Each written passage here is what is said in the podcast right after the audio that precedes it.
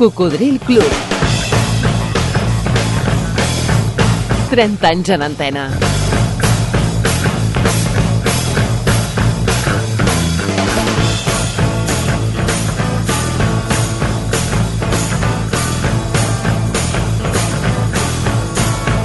Cocodril Club.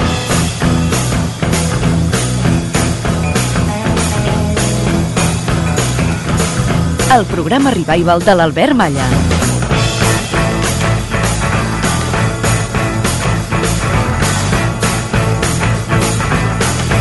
Ei, què tal, Coco? Com estàs? Estàs a la ràdio i al seu màgic món de sensacions.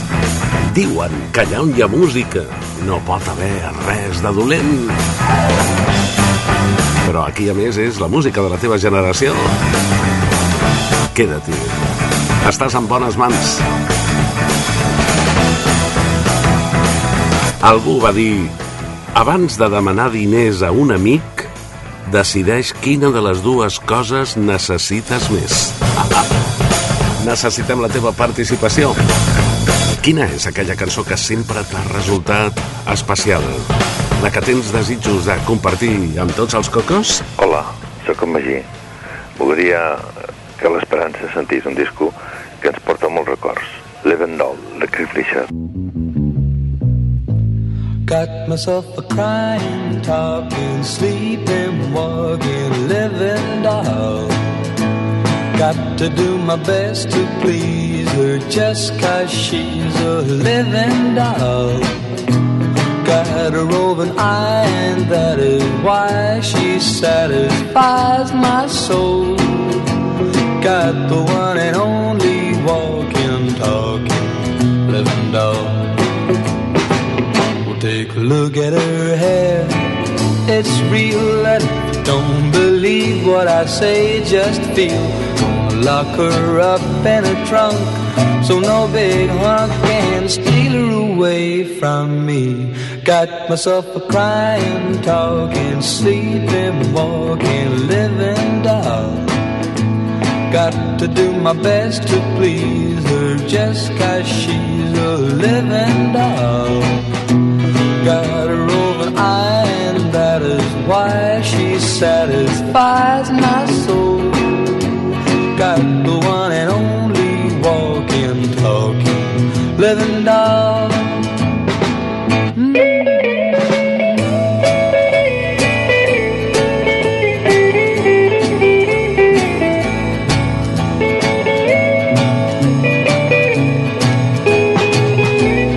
Doll va ser un dels primers èxits de Cliff Richard, un dels pocs eh, cantants que ha agradat a diverses generacions.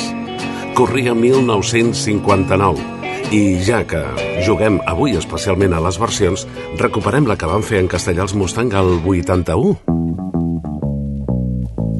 Cada vez que hay un sueño que yo quiero realizar, apareces en mi vida me vuelvo a enamorar.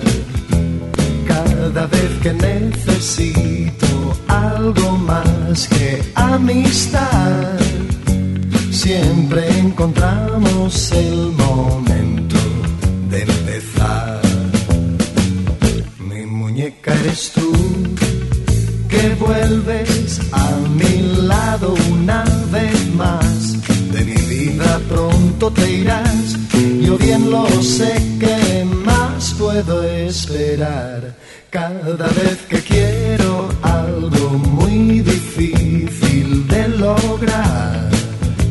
Sé que cuento con tu ayuda que jamás me ha de faltar. Cada vez que me imagino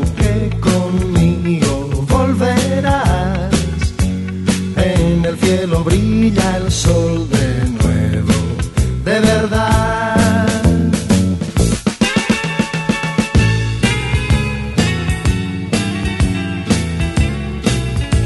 Però aquesta versió els Mustang no la van fer quan va sortir la versió original als anys 60, no, no, molt més tard, el 1981, en un dels intents per tornar a funcionar.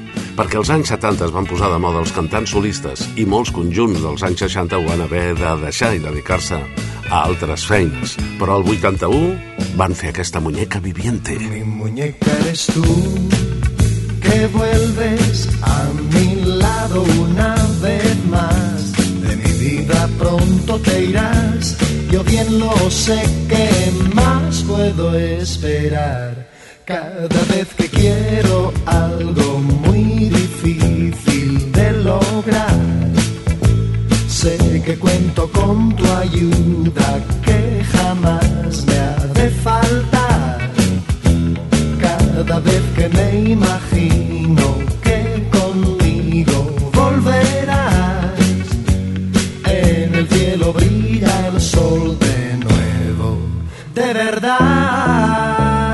en aquest programa divulgatiu de la cultura musical pop-rock, les versions del bon amic Ramon Castells de Barcelona. Monday morning feels so bad. Everybody seems to nag me. Coming Tuesday, I feel better. Even my old man looks good.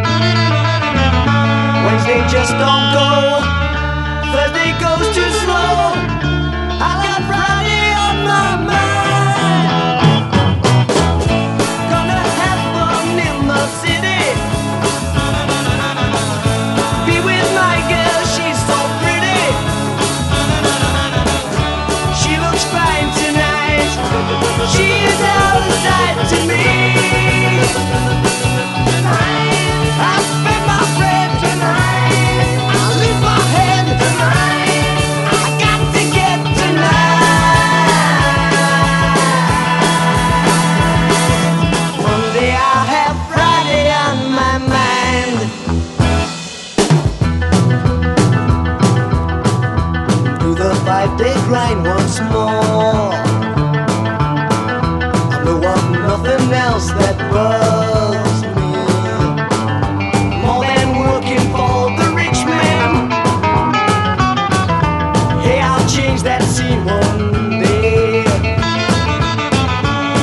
I might be mad. Tomorrow I'll be glad.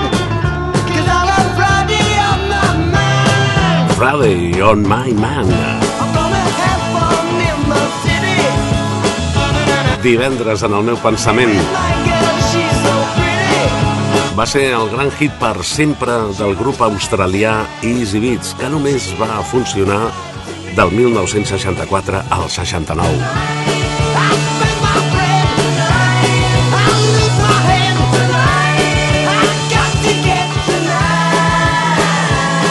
És una cançó que sempre m'ha agradat molt. El que no sabia i m'ho ha descobert en Ramon Castells és que a Los Angeles van fer una versió, però no és una versió al castellà com les que habitualment ens envia el Ramon Castells. No, no. Los Angeles van fer una versió també en anglès.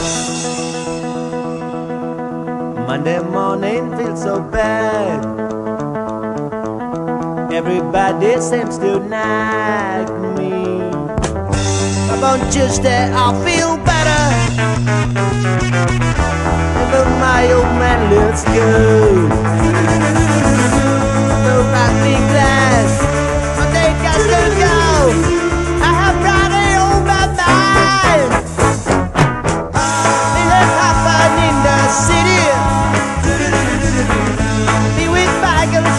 So pretty. She looks fine tonight.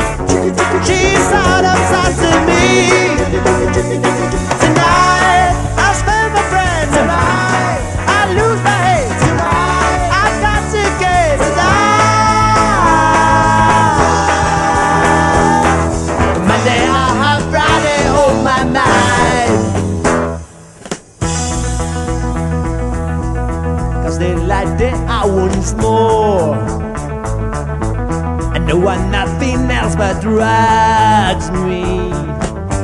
I'm looking for the reason.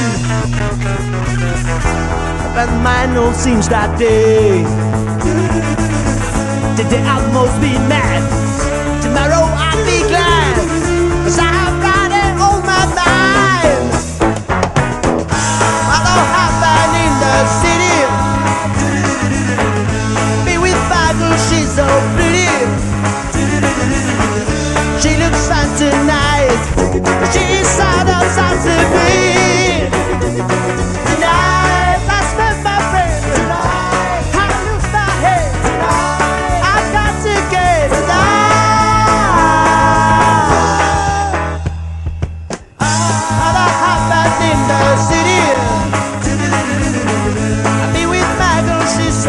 versió de Los Ángeles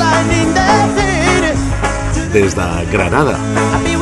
Una versió jo crec que bastant desconeguda, eh? Gràcies, Ramon Castells. I, bueno, l'avantatge d'aquelles cançons dels anys 60 és que si alguna no t'agradava, eren molt curtes. Això és...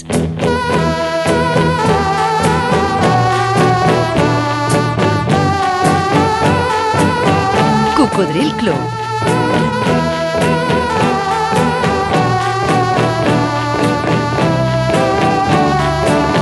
El programa revival de l'Albert Malla.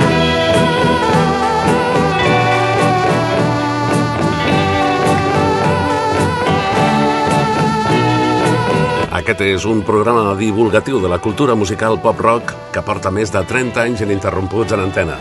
Gràcies, si ets dels fidels, dels habituals.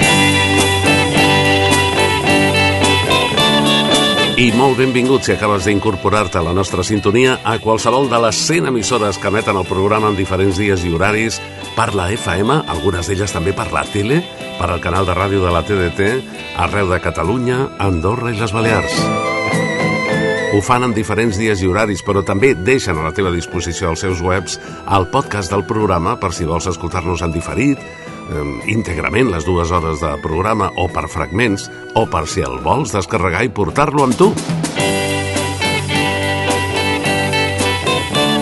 Quan passeges, quan condueixes, quan no vols fer res, quan vas en metro o en bus, el Coco va amb tu, descarrega els últims programes emesos. Pots fer-ho també a les plataformes ivox.com, a Spotify, sí, és gratis, eh? sense necessitat de subscripció, a Podcast Google, a Apple, iTunes i Amazon Music. Està sonant una sardana moderna del 1965 de l'Os Relámpagos, un dels millors grups instrumentals, per recordar aquella proposta que fèiem fa poques setmanes, en una edició anterior, quan us preguntàvem quin és el vostre conjunt espanyol preferit dels anys 60. I el bon amic Rafael Rosillo, precisament, vota per l'altre grup rival, però també boníssim instrumental dels anys 60, des de Madrid, Los Pequeñiques. Hilo de seda.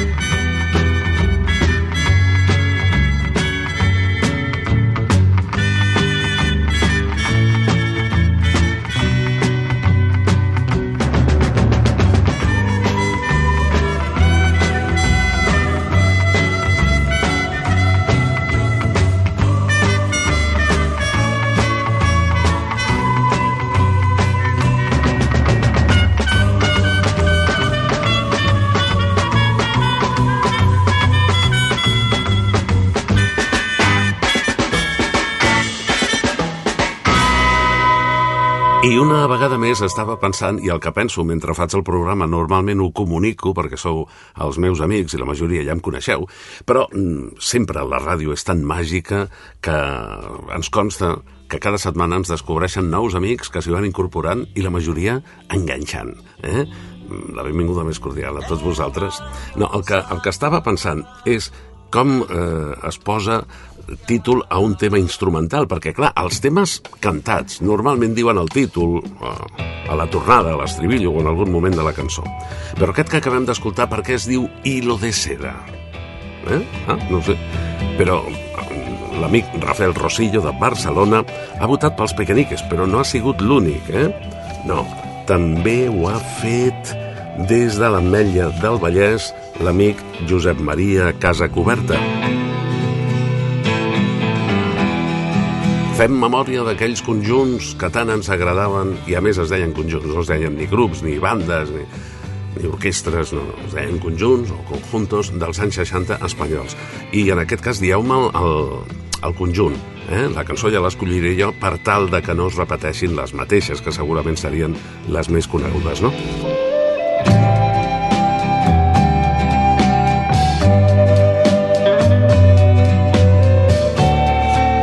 José Antonio Terrón, des de de Rey, ens Hola Albert, por suerte crecí con primos mayores que yo y que en esa época escuchaban a los conjuntos, que así se llamaban entonces.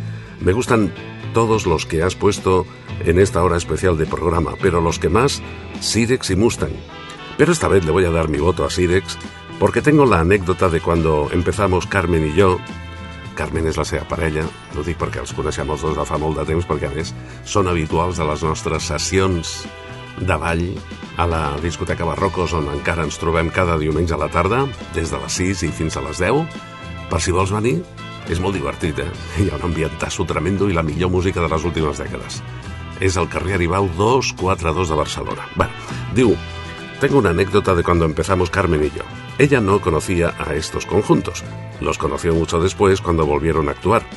Así que yo cogía las letras de sus discos, que estaban detrás en la funda, le cambiaba algunas palabras y se las daba como poesías, escritas por mí. Con el tiempo, aparte de escucharlos, los fuimos viendo y entonces ella se dio cuenta de dónde salieron las poesías. Pero bueno, en su momento tuvieron su efecto. Hombre, claro, porque al menos vio que te lo currabas, ¿no? Diu, pasa el tiempo y siempre que podemos verlos vamos. El otro día en Seba vimos a Sirex. Ese día solo quedaban dos sitios y separados. Fue curioso porque los vimos separados.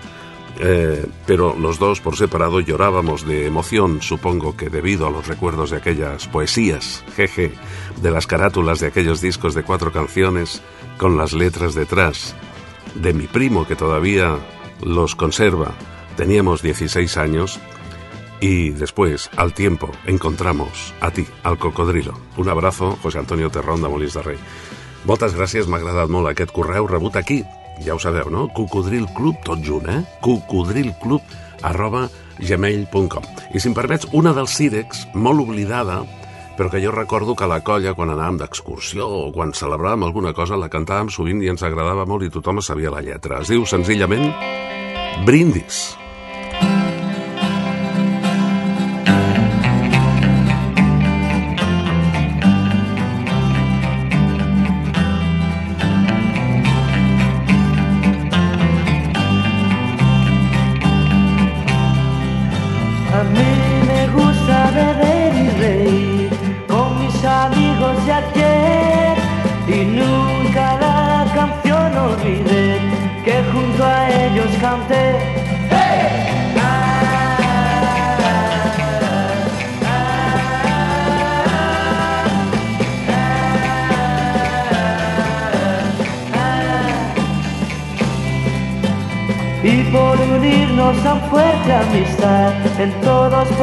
much.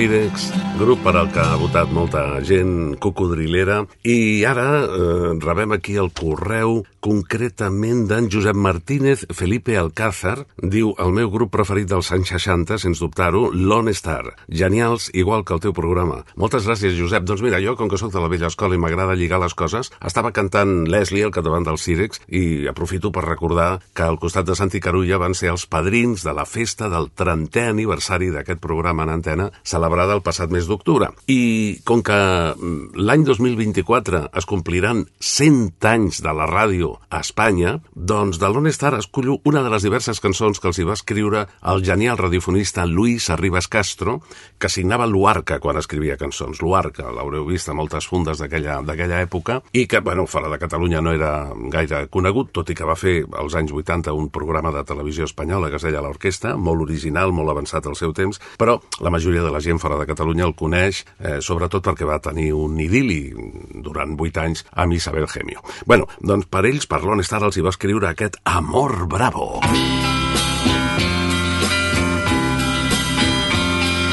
Quiero encontrar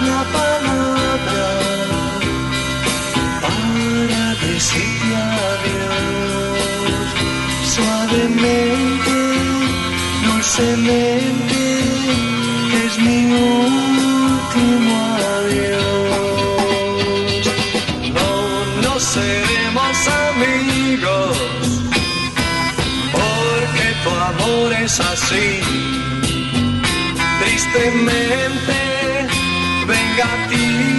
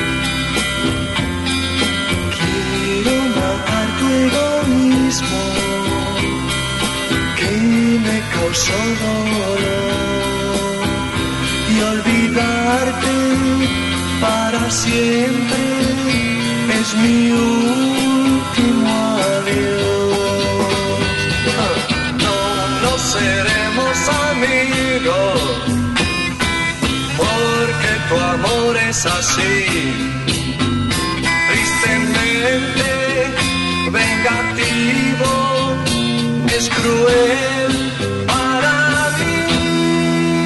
Mi amor fue bravo, mi amor fue bravo, Ah, y te amé, y te y aún te amo. Mm, mi amor fue bravo. Amor Bravo. I la prodigiosa veu del meu amic Pere Janer. Al capdavant de l'estrella solitària, Lone Star. El conjunt dels anys 60 preferit d'en Josep Martínez Felipe. Quin és el teu? Digue-m'ho per correu electrònic, envia'm un e-mail a cocodrilclub arroba gmail.com com m'ha fet, i de moment així ho deixarem, el que passa és que us vull agrair la participació perquè n'hi han cents d'amics que eh, han dedicat un, un temps per dir-nos quin era el seu conjunt preferit dels anys 60. Eh? El correu aquí, aquí, aquí, a, a cocodrilclub, tot junt, arroba gmail.com doncs eh, ens diu senzillament Casildo González, ens diu un sorbito de champán de los brincos.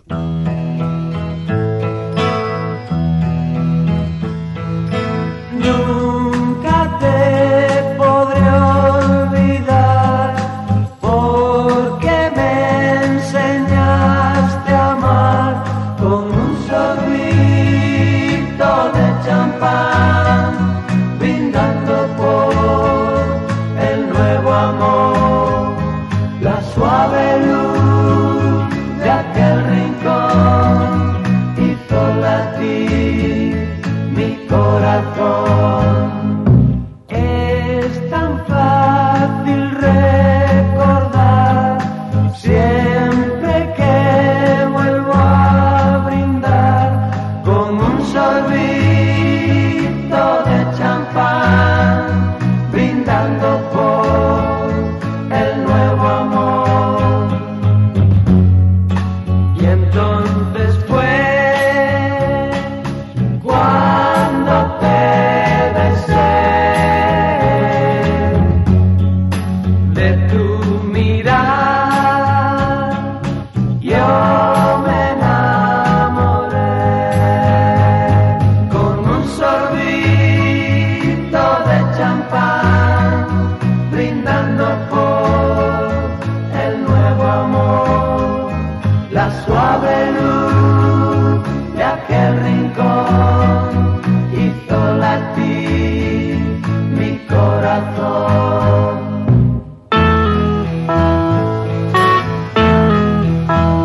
seu moment, quan va sortir aquesta cançó, sonava a totes hores. Formava part d'un disc petit, però EP, Extender Play, aquells que tenien quatre cançons, dues a la cara A i dues a la cara B. Recordes, Cocodril? Són records de tota una història.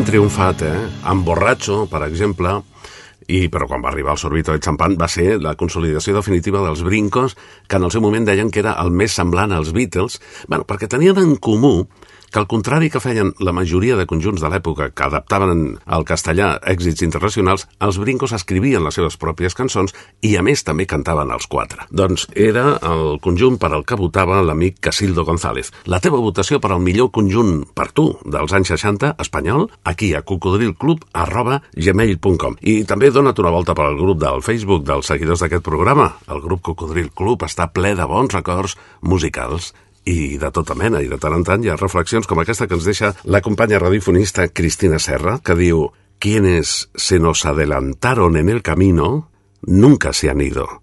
Les gusta esconderse en la música, en las calles, en los sueños, en los recuerdos. Radio Marca.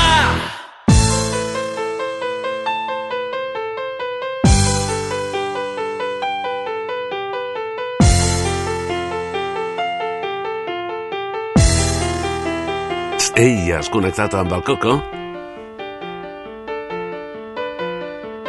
Sintonitzes Ràdio Marca Barcelona.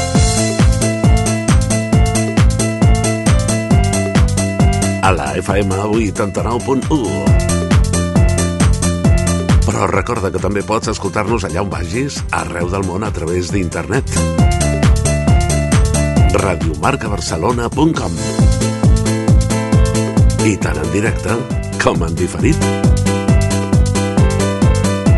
Trobaràs els últims programes emesos per escoltar íntegrament o per fragments o per descarregar-los i portar-los amb tu allà on vagis.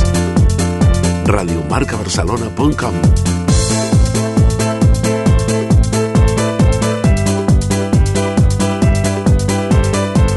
Ens trobaràs en antena els matins de dissabtes de 6 a 8, els diumenges des de les 4 de la matinada i fins a les 7 del matí, i, si ho permet la programació, cada matinada de dilluns a divendres entre les 4 i les 6. No perdis la sintonia. I si tens ganes de divertir-te, recorda que les tardes de diumenges, de 6 a 10, els cocodrils més bailongos ens trobem a la discoteca Barrocos de Barcelona. Al carrer Aribau 242. Vine, tu passaràs bé. Aribau 242. Tardes de diumenges espectaculars. Això és Cocodril Club. el programa revival de l'Albert Malla.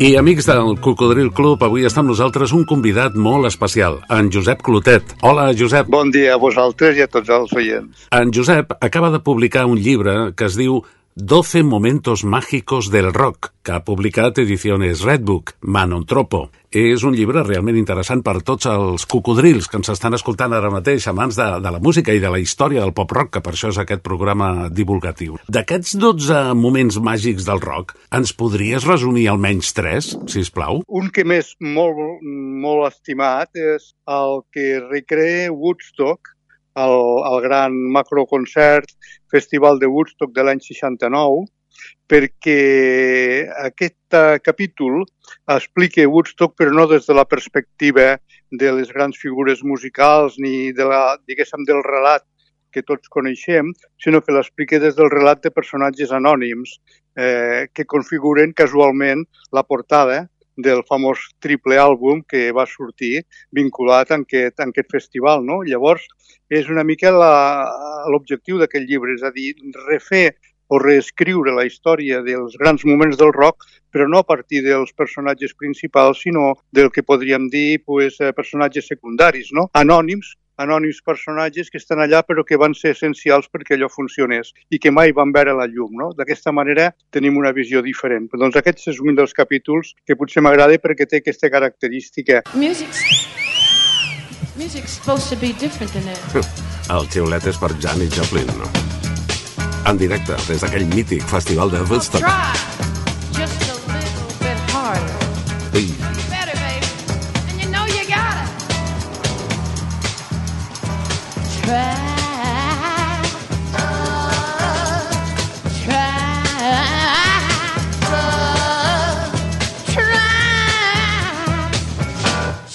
little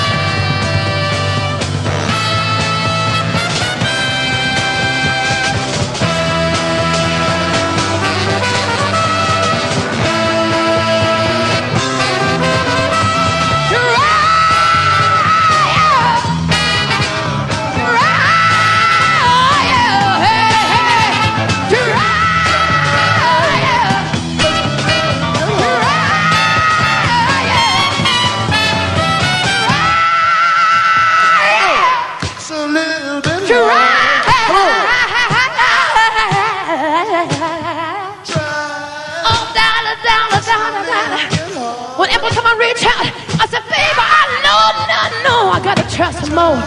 I said, I gotta put my arms around you. I said, I, I said, I got to hold my man. I said, I gotta make you understand. Wow, baby, I said, I gotta bring you around, bring you around to the inside of me. I said, try, try,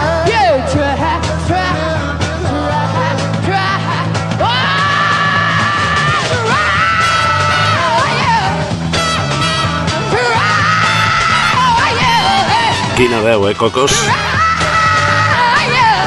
Realment irrepetible. En el seu gènere va ser la millor. I ens hagués pogut donar tantes coses, però malauradament va ser una de les intèrprets que se'n va anar a l'altra dimensió als 27 anys. Que aquesta és una altra, no? És curiós, si més no, perquè ens ha passat a diversos. Però quin luxe escoltar-la el 16 d'agost de 1969 en el mític Festival de Woodstock. Janis Joplin, sempre en el record dels cocos.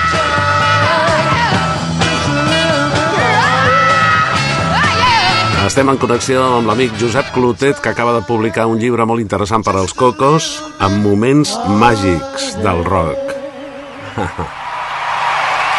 400.000 persones van estar presents al Festival de Woodstock. Josep, quin seria el segon moment que ens esculls? Recrear la cançó de Blackbird del, del Paul McCartney, perquè en realitat aquesta cançó comença quan el Paul McCartney tenia 15 anys i va descobrir els conflictes racials que hi havia a l'estat d'Arkansas, als Estats Units, a la segregació racial. I després d'un tom de quasi mig segle, un Paul McCartney ja madur, ja tocant amb Wings, va a aquell poble i es troba amb la persona que havia generat tot aquell moviment i que li va inspirar la cançó. No? És un moment, jo crec que és molt tendre i és molt íntim perquè és un retrobar-se amb dues persones que van estar en contacte mig segle abans però que no es coneixien. Com dic, són personatges que donen la volta al relat històric de la música perquè el que van és a buscar precisament aquest, cop, aquest aspecte humà, no? aquest aspecte de, de sentiments i que a la seva vegada penso jo que fan aflorar altres sentiments a la persona que està llegint això. Blackbird singing in the dead of night. Take these broken wings and learn to fly all your life. You were only waiting for this moment to arise.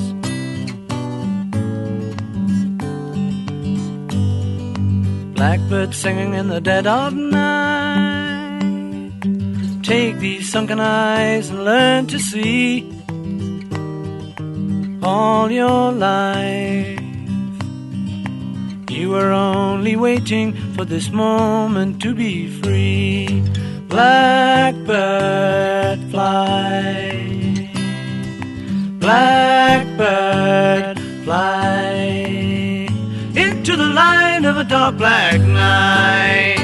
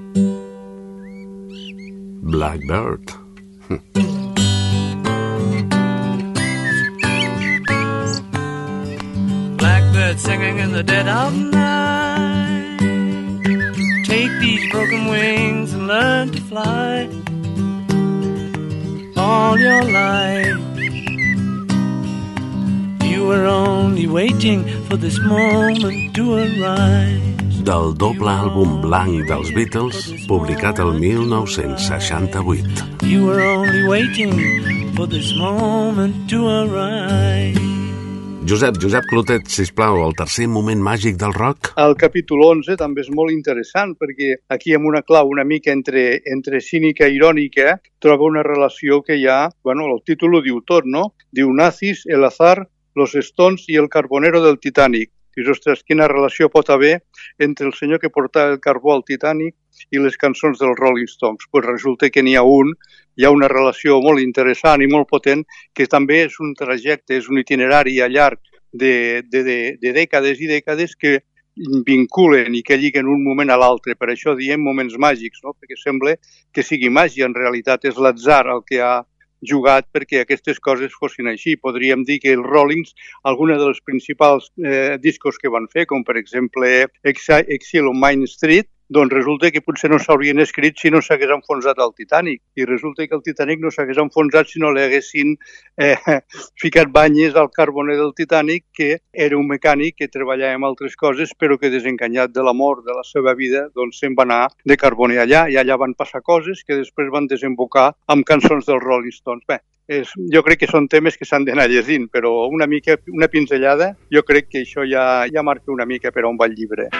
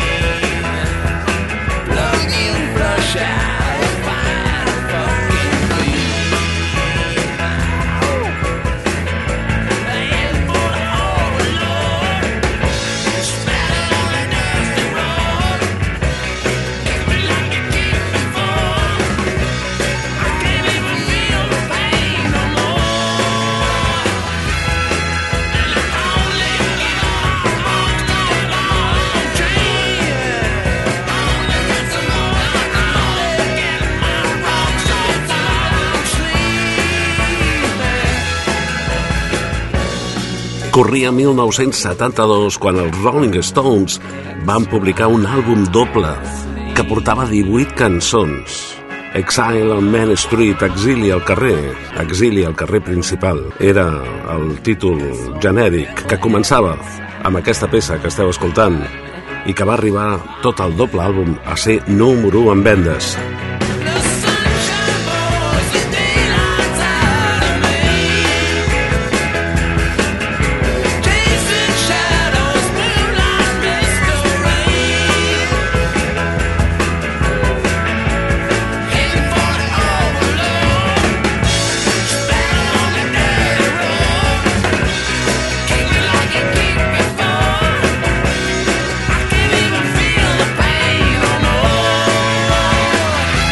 El tema es diu Rocks Off.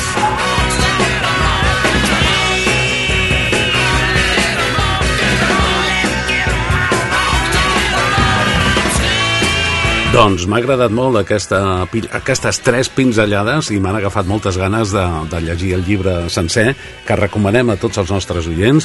Mm, repetim, recordem, es diu 12 momentos mágicos del rock, l'ha publicat Ediciones Redbook, Manon Tropo, la secció Manon Tropo, que dedica sempre els seus llibres a la música, i estem parlant amb el seu autor, amb en Josep Clotet. I, i a, mi, a mi és que m'agraden molt les anècdotes, sempre demano anècdotes als, als convidats al programa i veig que el teu llibre està ple d'aquestes anècdotes curioses. Josep, ja saps que a tots els convidats del programa els hi preguntem quina és la cançó de la teva vida. Sí, sí, sí, sí, sí efectivament. I és una elecció difícil. Jo crec que més que una... Bueno, és una cançó i efectivament jo diria el descobriment per mi personalment el descobriment dels, dels Beatles a la meitat dels 60 quan tenia 12 anys a partir dels discs que aconseguíem eh, agafar dels nostres germans grans i de, o, de, o dels pares. Eh, Love Me Do, per exemple, que és una cançó pues, vital, alegre, simpàtica, m'ha acompanyat tota la vida, perquè t'acompanyava quan eres jove, t'acompanyava als guateques, de més gran quan ja estaves i tenies ubicat en una casa i netejaves, no sé què. Són aquestes cançons vitalistes, aquestes cançons que te porten, diguéssim, l'alegria, no? La, la força de viure, no? I després, bueno, tots els discos que van anar seguint igual pràcticament fins que apareix Revolver i d'alguna manera canvia ja tota la, la filosofia, però aquells Beatles vitalistes del primer temps, dels primers anys, eh, jo crec que són extraordinaris. I si s'hagués de resumir doncs eh, amb una cançó jo, pues, jo ficaria aquesta Love Me Do, per exemple. Una cançó que forma part de la teva banda sonora personal i intransferible, eh? Exacte. Exactament. amb, amb molt de gust compartim el primer single, el primer disc que van treure els Beatles el 1962, eh? el Love Me Do, realment entranyable. Tinc entès que en Ringo Starr va haver de repetir 30 vegades la gravació perquè no li acabava de sortir fins que finalment fins que finalment es va publicar i, i com l'hem coneguda, no? Josep, moltíssimes gràcies pel teu llibre 12 Momentos Mágicos del Rock, que sigui per molts anys i que ens facis molts més llibres, eh? Per la gent que estimem la música. Moltes gràcies a vosaltres per la vostra atenció.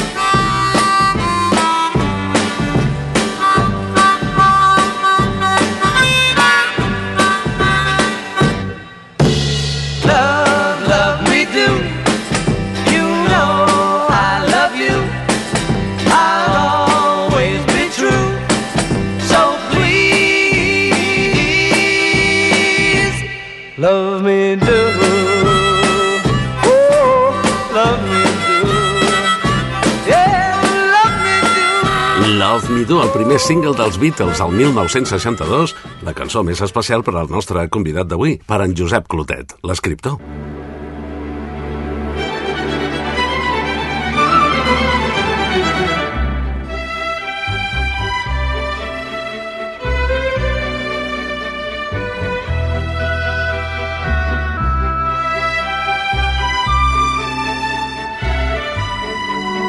Amb aquesta música instrumental dels Beatles,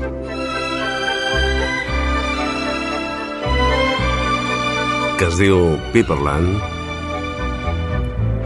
i que és de George Martin, acomiadàvem durant molts anys l'espai en B de Beatles, un luxe d'espai conduït per un dels homes que més sabia de Beatles, per al gran radiofonista, creador d'emissores, d'èxit i també músic Josep Maria Francino. Aquest mes de desembre, el dia 1 concretament, ja va fer dos anys que ens va deixar Josep Maria Francino, Chino, per als amics, amb B de Beatles.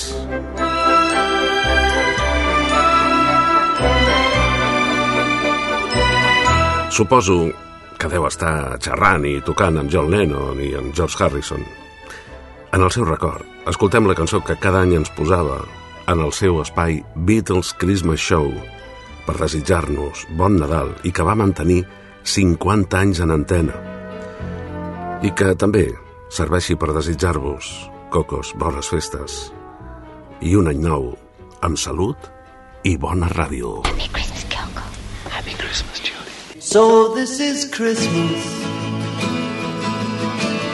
And what have you done? Another year over And a new one just begun so this is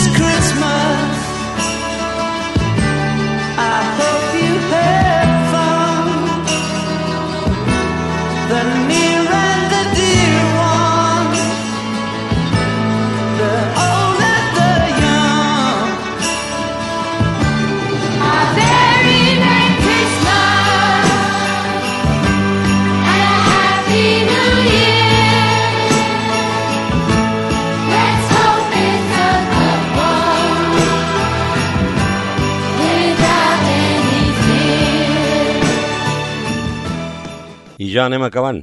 Aquest any marxarem, com sempre, amb el Happy Christmas War is Over, però no amb la seva versió original.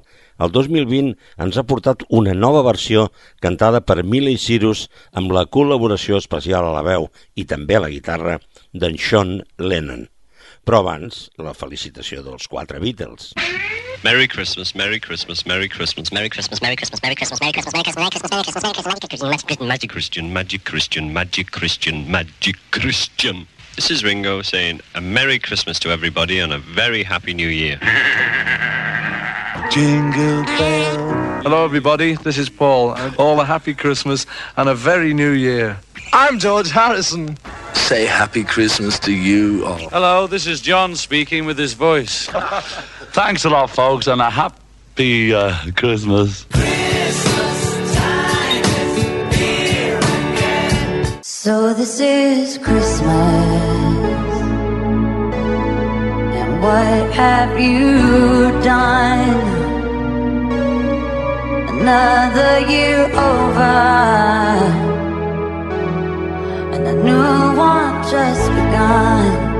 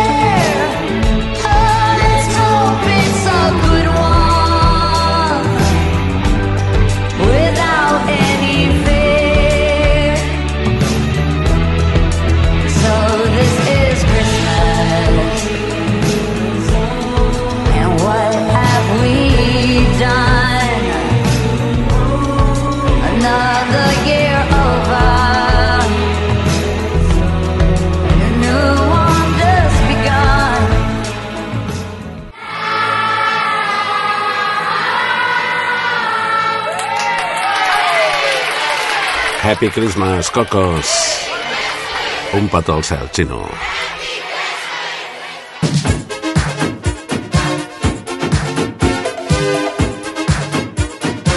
com sempre, marxem ballant. Els més ballats de la història. Per deixar-te un bon gust de boca, amb records de nits de festa. Digue'm una cançó, almenys una, que t'hagi fet ballar de qualsevol època. I digue-m'ho aquí a cocodrilclub.gmail.com Així ho ha fet des de Lleida, on em consta que cada vegada tenim més i més amics, la Sílvia Noguera, que s'han recordat de Blondie, el grup eh, liderat per la conilleta Playboy Debbie Harry, però no de la típica, diguem, o de la més exitosa, no? El cor de... el Heart of Glass o el cor de gel, no. S'han recordat de Dreaming, que també serveix per ballar i per desitjar-vos, com sempre, que procureu ser feliços. Val la pena, almenys intentar-ho. 1979.